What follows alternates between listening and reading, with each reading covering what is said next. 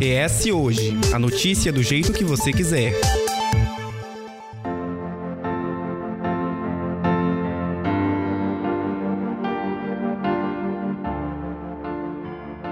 Somos ensinados que mãe e pai devem educar com amor acolher e permitir que os filhos cresçam com um psicológico saudável. No entanto, muitas vezes não é assim que acontece. Na contramão do afeto, do entendimento e proteção, algumas figuras parentais se tornam razões de traumas, inseguranças e até mesmo violências físicas e emocionais. Esse é o caso, por exemplo, das mães narcisistas, dos pais que superprotegem e sufocam os filhos ou realizam alienação parental em casos de separação do casal. Para entender quais os sinais e traços que possam ser tóxicos dos pais para com os filhos, bem como isso afeta a saúde mental deles, vamos conversar com a psicóloga e terapeuta familiar Elza Leite. Obrigada por aceitar participar desse bate-papo com a gente. Eu que agradeço a oportunidade. Bom dia que todo Elza, Pais cuidam, educam, encaminham. O que caracteriza uma relação parental como tóxica ou abusiva? Quais são os sinais de que algum tipo de comportamento do pai ou da mãe não está assim é, saudável? Olha, são várias características, né?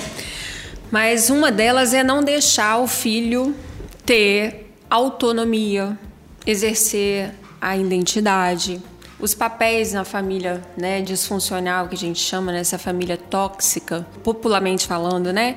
São emaranhados, eles são confusos, não existem papéis definidos. Então, às vezes a mãe se coloca no lugar do filho, ela se infantiliza, daqui a pouco ela assume o papel de mãe, o filho também quer ter autoridade. Então as coisas são muito confusas. Não há espaço para se falar abertamente sobre assuntos, por exemplo, que, por exemplo, que são tabus como religião, política, sexualidade. A família vive numa espécie de bolha, né? Então só só a nossa verdade é absoluta naquela família. E quando o filho, né, que vem de uma outra geração, porque o que existe nas famílias hoje é o seguinte, é um choque cultural. Por exemplo, os nossos pais viveram em uma outra época. Aí a cultura mudou. E ninguém foi preparado para enfrentar essa nova cultura. E eles querem impor aos filhos que, a, que aquela cultura que eles receberam, de algum modo, perpetue. E o filho vai contrapor isso em algum momento da vida. Geralmente na adolescência que isso acontece. E aí começam os conflitos. Tem algumas fases dos porquês, né? Tem a criança fala, é, mas por quê? Sim. Por quê? Porque, e não de entendimento, ah, mas é uma fase é, infantil. Quem, e tem a fase dos questionamentos mesmo, dos confrontos, né? É, que quem, é... quem escolhe ter filho tem que ter a consciência de que vai enfrentar fases para todo sempre, amém, né? A fase da infância, que é um desafio onde você vai constituir o sujeito, você vai passar referências para ele, depois vem a adolescência, que é aquela transição, né? Eu estou entrando no luto de abandonar a minha infância, a minha inocência, entrando na descoberta do mundo. E aí, qual a escolha que eu vou fazer? o filho às vezes faz escolhas que são diferentes daquilo que o pai ensinou, o pai e a mãe ensinou. E aí, como é que eu vou lidar com isso? Como é que você deixa de super proteger o filho que está saindo desse pedaço do lar, né? Tá tentando se encaminhar para fora do lar, mas sem também deixar ele livre demais. Como é que a gente trabalha Olha, isso? não é uma tarefa fácil, porque assim, é, nós fomos ensinados que o papel do pai e da mãe é proteger o filho. E tem hora que a gente perde a mão na superproteção, porque nenhum pai e mãe quer ver o filho sofrer. Só que a gente também aprende que se não sofrer, não aprende. Então é um conflito moral e emocional para os pais. E quando, é que você se, ale, Agora sim, como, como é que você faz? Você precisa desde a infância encorajar a criança a tentar. Tem pai e mãe que não deixa o filho é, subir numa cadeira porque tem medo de cair. Então assim essa, essa prote super proteção ela impede a criança até de tentar alguma coisa. A criança não acredita que ela tem capacidade. Então, quando chega na, na fase, por exemplo, de fazer um estágio, trabalhar, fazer uma, esco uma escolha por uma faculdade, uma escolha profissional ou um relacionamento, né? Com quem que vou namorar, casar, o filho deixa o pai e a mãe escolher por ele. E aí, o que, que, você acha, mãe? Qual faculdade eu faço? Aí você pergunta pro menino: e aí, o que, que, você vai fazer? Qual curso? Ah, eu vou fazer medicina, porque ah, meu pai e minha mãe quer. O filho não tem identidade, ele não sabe nem quem é ele, ele está misturado nos pais. E isso é muito comum, gente. Eu queria que você explicasse melhor como isso funciona, porque ele é meio que o oposto da superproteção. E se há solução para esse tipo de problema, para esse narcisismo materno. Como ele então, se expressa? A, a, os filhos de mãe narcisista, primeiro a gente tem que entender o narcisismo, né? Ele tem várias instâncias, né? Vários padrões e vários graus. Então, a pessoa que tem o transtorno de personalidade narcisista, geralmente ela mascara, ela vive uma máscara social. Então, dificilmente a sociedade vai reconhecer essa mãe como uma mãe narcisista. Por quê? Para a sociedade, ela vai se apresentar como uma mãe perfeita, cuidadora, preocupada. Então esse transtorno torna a pessoa dissimulada. Totalmente, totalmente. E aí nos bastidores, a filha, geralmente bicho pega, né? Deixa eu, deixa eu me expressar aqui de uma forma assim comum, né? A coisa fica quente quando é com nos bastidores. Geralmente mãe, mãe com filha que o atrito é maior. É, nos bastidores assim existe uma necessidade de controle extremo a autoestima dessa mãe é baixa, então para que ela se sinta melhor, ela também rebaixa a autoestima do filho. Ela faz críticas severas, ela faz comparações, concorre na questão até às vezes da aparência. E aí a, a, a, criança cresce confusa, porque assim, na sociedade todo mundo começa a cobrar, mas a sua mãe é tão boazinha, tão gente boa com você, faz de tudo por você e você é tão desobediente, você é tão agressiva. E aí ninguém sabe, né, o que esse filho está passando ali dentro de casa. E essas mulheres, né, essas mães narcisistas, esses pais narcisistas, né, uhum. né? Você falou que é a maioria com as mulheres, a gente vai depois é, pontuar. O, o narcisismo é mais comum no homem do que na mulher. Aí a gente está falando aqui de mãe narcisista, é. porque assim, Freud fala que a fonte das nossas neuroses provém da mãe. Por que que, por que, que eu acho que ele, ele, ele chegou nessa, nessa ideia? Apesar de lá naquela época não se estudar muito, né, neurociência e tal, tudo no intraútero já é transferido, né? As emoções, sejam elas boas ou ruins, a criança já começa a absorver. Então, imagina, vai sendo passado para a criança algumas emoções do entorno, do ambiente, da mãe, sabe? A questão da, da aceitação dessa gestação. Então, já começa lá dentro da barriguinha da mãe. Eles, eles conseguem se identificar? É um transtorno que, quando é identificado neles, eles querem tratar ou eles jamais é, assumem isso, tem uma, uma, uma, condição, um comportamento mais perverso do que, do que tentar corrigir, melhorar, tratar isso? Olha, dificilmente um narcisista vai reconhecer que tem algum transtorno. Por quê, gente? Difícil. Ele só consegue ele é enxergar ele mesmo. Uhum. Então ele é o símbolo da própria perfeição. Ele tem autoestima baixa, mas ele, ele, ele apresenta um discurso de não errante. Então, como ele vai repetindo aquele discurso né, de perfeição para ele com constância, ele vai acreditando naquilo também. Então todo mundo ao redor é errado, mas ele não, ele é perfeito, ele é certo. Então dificilmente uma pessoa narcisista que não faz acompanhamento psiquiátrico e psicológico vai reconhecer que tem algum problema. A gente chama em terapia familiar essa dinâmica de dinâmica de bode expiatório. Como é que funciona? Quando você tem um sintoma grave, né, algum transtorno mental, você tem a tendência a projetar deslocar ele para alguém. Geralmente é para um filho. Então o que, que eu faço? Eu, eu mascaro o meu sintoma e deposito ele em alguém. Então o meu filho é o problema. Eu não. A Lídia me fez uma pergunta assim: como é que um filho de narcisista, né, de uma mãe narcisista, busca ajuda? Fazendo terapia. Para quê? Primeiro, para lidar com os problemas de autoestima, porque essa criança cresce sem autoestima. Ela acredita que ela não é ninguém no mundo, que ela é é como se a, ela fosse uma extensão da mãe. Tem mães que falam pro filho assim: "Você nasceu para cuidar de mim", sabe? A criança vai aí, eu vou cuidar de mim quando, né? É, ela não se, se sente autorizada para cuidar da própria vida. Ela tem que viver as escolhas que a mãe quer. Então, essa pessoa tem que fazer terapia para quê? Primeiro para ela ter consciência dos processos que ela viveu. Pois para lidar com a autoestima dela, quebrar as crenças limitantes que foram passadas ao longo dessa constituição psíquica né, e familiar. Também lidar com essa família, porque tem casos que às vezes são tão graves que o afastamento é melhor para a saúde mental das duas pessoas. Porque olha só, não adianta eu querer ter saúde mental se eu convivo todos os dias com alguém que me adoece.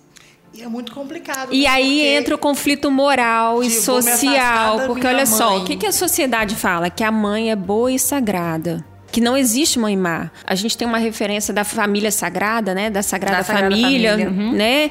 Que é linda e perfeita, só que ela é, é linda e perfeita só nos contos, né? Só na igreja, só na- nos bastidores, gente, na vida real não é assim que funciona. A base dos nossos problemas, todos os nossos problemas surgem na família de origem. E outra, a gente leva eles para a família de escolha tá? Ah, eu não gosto do meu sogro e da minha sogra. Ó, gato, deixa eu te falar, você vai viver com ele até morrer. Não tem como fugir, a gente leva junto. Eu levo minha mãe e meu pai comigo, para sempre, querendo ou não, gostando ou não desses pais, né? E vivo com meu sogro e minha sogra. Querendo ou não, gostando ou não. E com o que eles produziram, porque né, o resultado deles é o, o cara que eu casei, Exatamente. enfim. É, nós somos fruto do nosso meio, né? A nossa família intervém. Isso se transforma? Óbvio que sim, mas sem acompanhamento, hum, é, aí é para quem acredita em milagre, né? E eu acho que os milagres acontecem na proporção daquilo que a gente não pode fazer. Que a gente pode, a gente deve fazer. Ou seja, faça terapia. Se você É. tem um pai e uma mãe Façam terapia, que galera. é tóxico, busque ajuda, porque certamente você cresceu num, num lar que te trouxe muitos traumas, sofrimentos, e se você não cuidar agora, você vai reproduzir isso no seu marido e mulher, você vai reproduzir isso nos seus filhos, nos seus pares, no seu trabalho, tá? A gente precisa se ajudar, porque família de origem a gente não escolhe, né?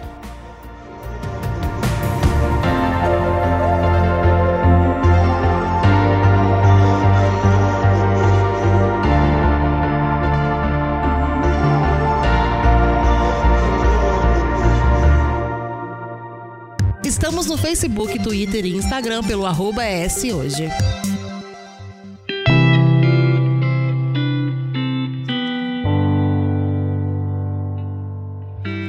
A gente está conversando com a psicóloga e terapeuta familiar Elza Leite.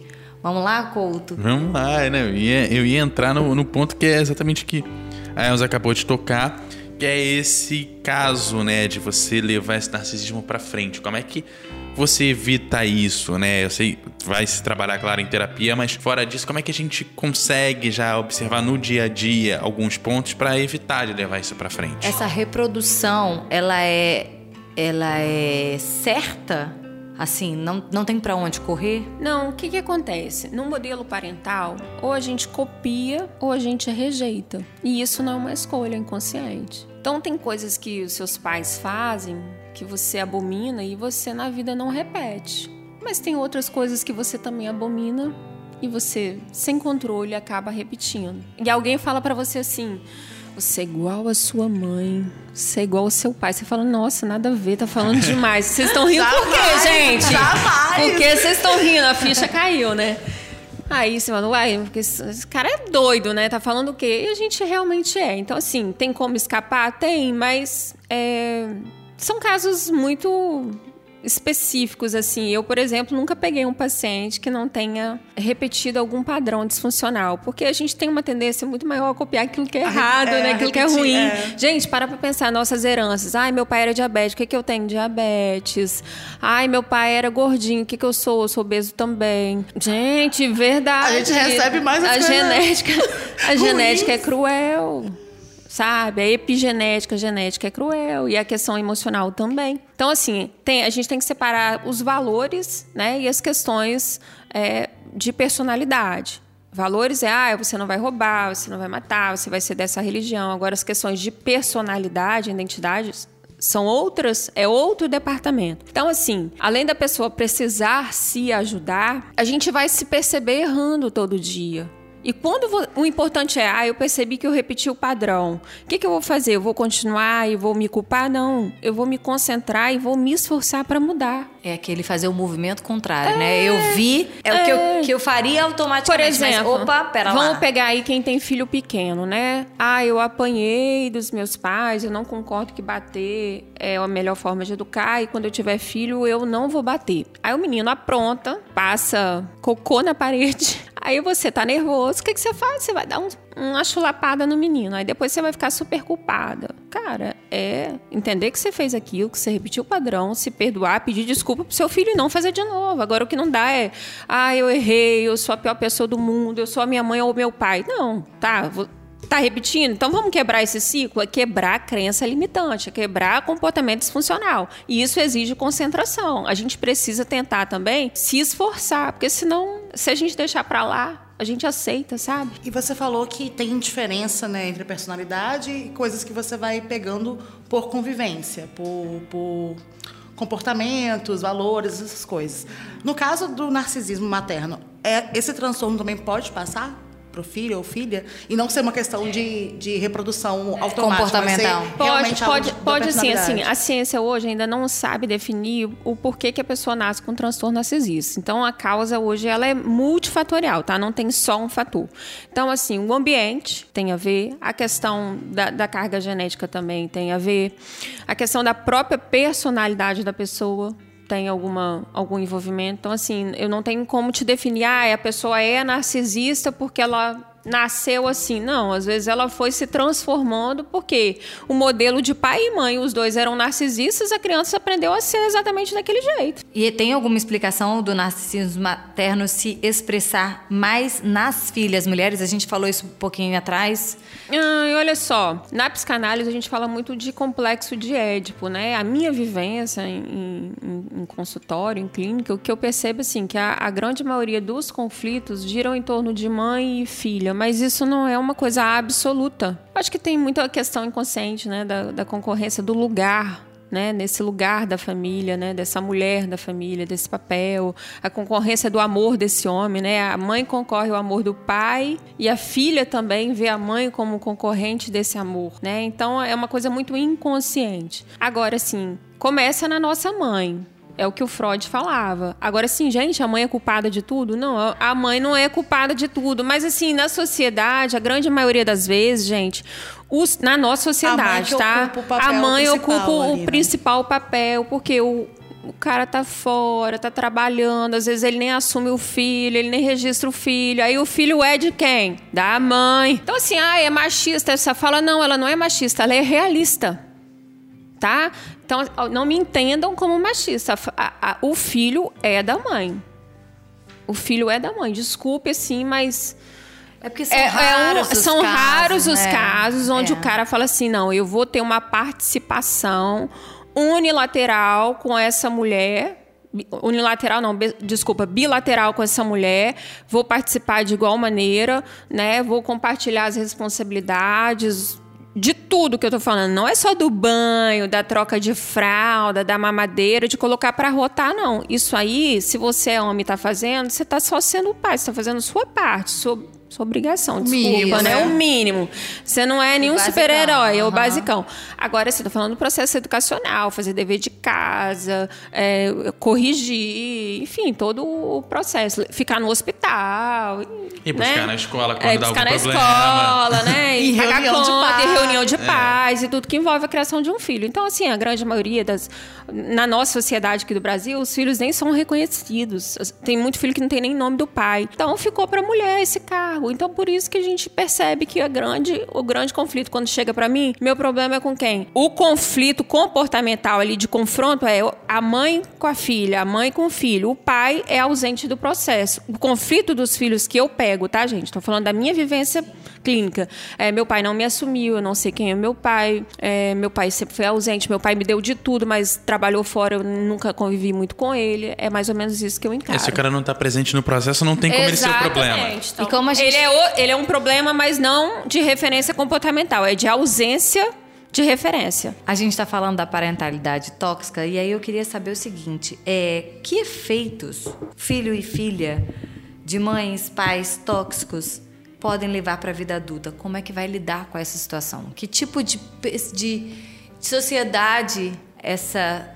essa parentalidade tóxica acaba criando? Essa criança geralmente ela desde pequenininha, primeiro é que ela tem às vezes alguns alguns problemas de desenvolvimento, né? Alguns atrasos, problemas de aprendizado, problema de comportamento, agressividade, dificuldade de aprender. E a criança, essa criança ela faz um esforço excomunal para poder ser aceita. Ela quer ser aceita por essa mãe. Então ela é uma criança muito boazinha. Ela diz sim para tudo, que ela não pode contrariar. Narcisista não aceita ser contrariado, tá? Tem que ser tudo do jeito dele. Então, a criança faz um esforço danado para poder ser aceita. E ela vai dizendo sim para tudo. E ela, ela já não sabe quem é ela e quem é a mãe, né? Então ela cresce sem identidade, autoestima baixa.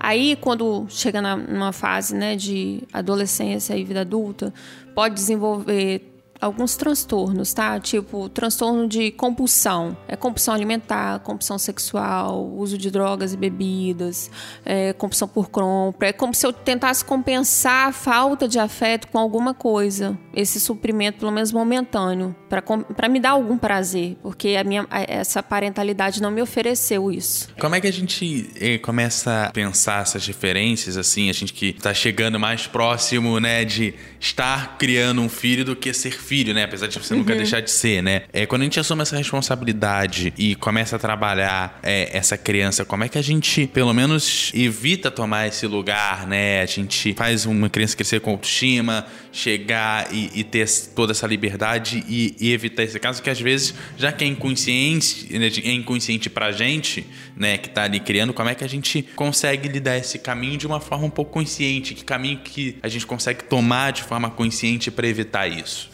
Oh, vou te falar uma frase que resume isso. Pais doentes adoecem nos filhos. Se, se você não tem inteligência emocional, provavelmente você não vai ensinar isso para os seus filhos. Como é que eu vou dar o que eu não tenho? Você pode até dar o que você não teve, se esforçando, escolhendo não repetir. Agora, dar o que você não tem não existe. Então é você, a responsabilidade é sua de construir alguém diferente em você. Começa na gente. Ah, eu. Olha, o grande, a grande frustração de pai e mãe hoje é o seguinte: eu quero um filho melhor do que eu. Você está depositando no outro a expectativa de corrigir o seu passado. Isso não vai acontecer. É culpar a criança, né? Exatamente. Então, assim, eu sou uma defensora de planejamento familiar.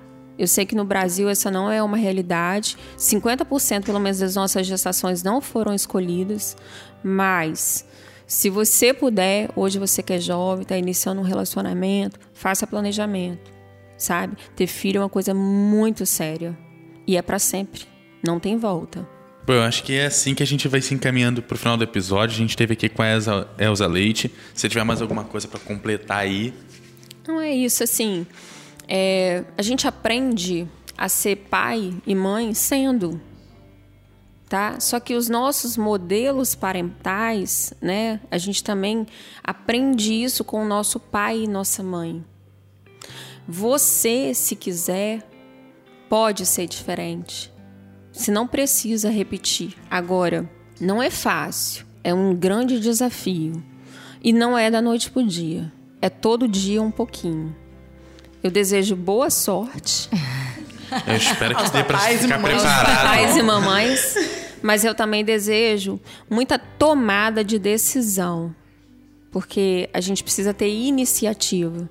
Você que veio aí de uma família, né, que a gente citou aqui, totalmente disfuncional, onde ninguém se respeitava, se você presenciou violência psicológica, doméstica, brigas, papéis que eram invertidos, chantagem emocional, se você não teve oportunidade de externar né, as suas emoções ou as suas, os seus desejos, até a sua sexualidade, busca ajuda. Busca ajuda, porque é uma dor muito profunda.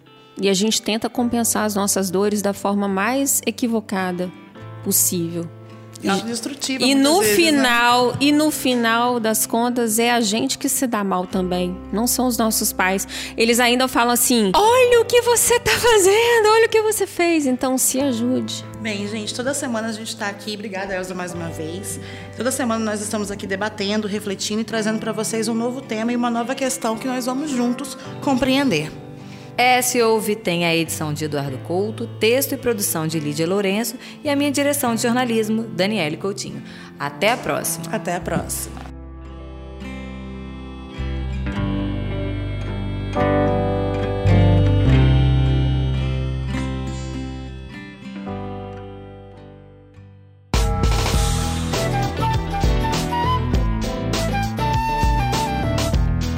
Você encontra o ES Hoje nas redes sociais, arroba ES Hoje, e também no canal do YouTube e no site eshoje.com.br.